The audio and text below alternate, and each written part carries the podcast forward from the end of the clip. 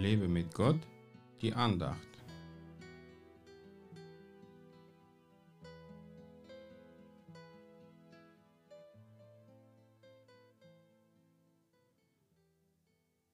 Daran erkenne ich, dass du Gefallen an mir hast, dass mein Feind nicht über mich triumphieren darf.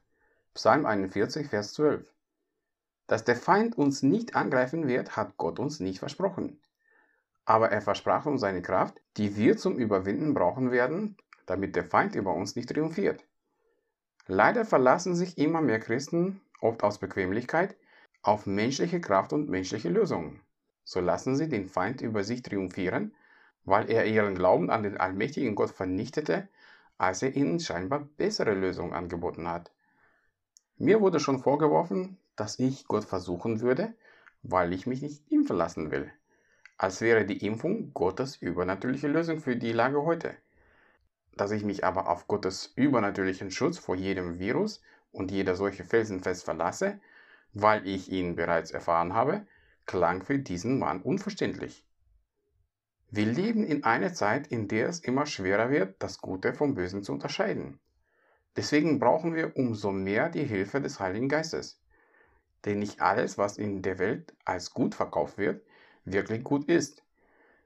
Teufel ist wie so ein Typ, der in die Süßigkeiten gefährliche Gegenstände versteckte und sie auf dem Spielplatz verteilte.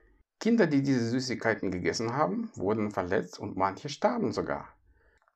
So lockt der Teufel die Menschen mit seinen Süßigkeiten in Form der falschen Versprechen, um sie dann zu gefährden und sogar zu töten.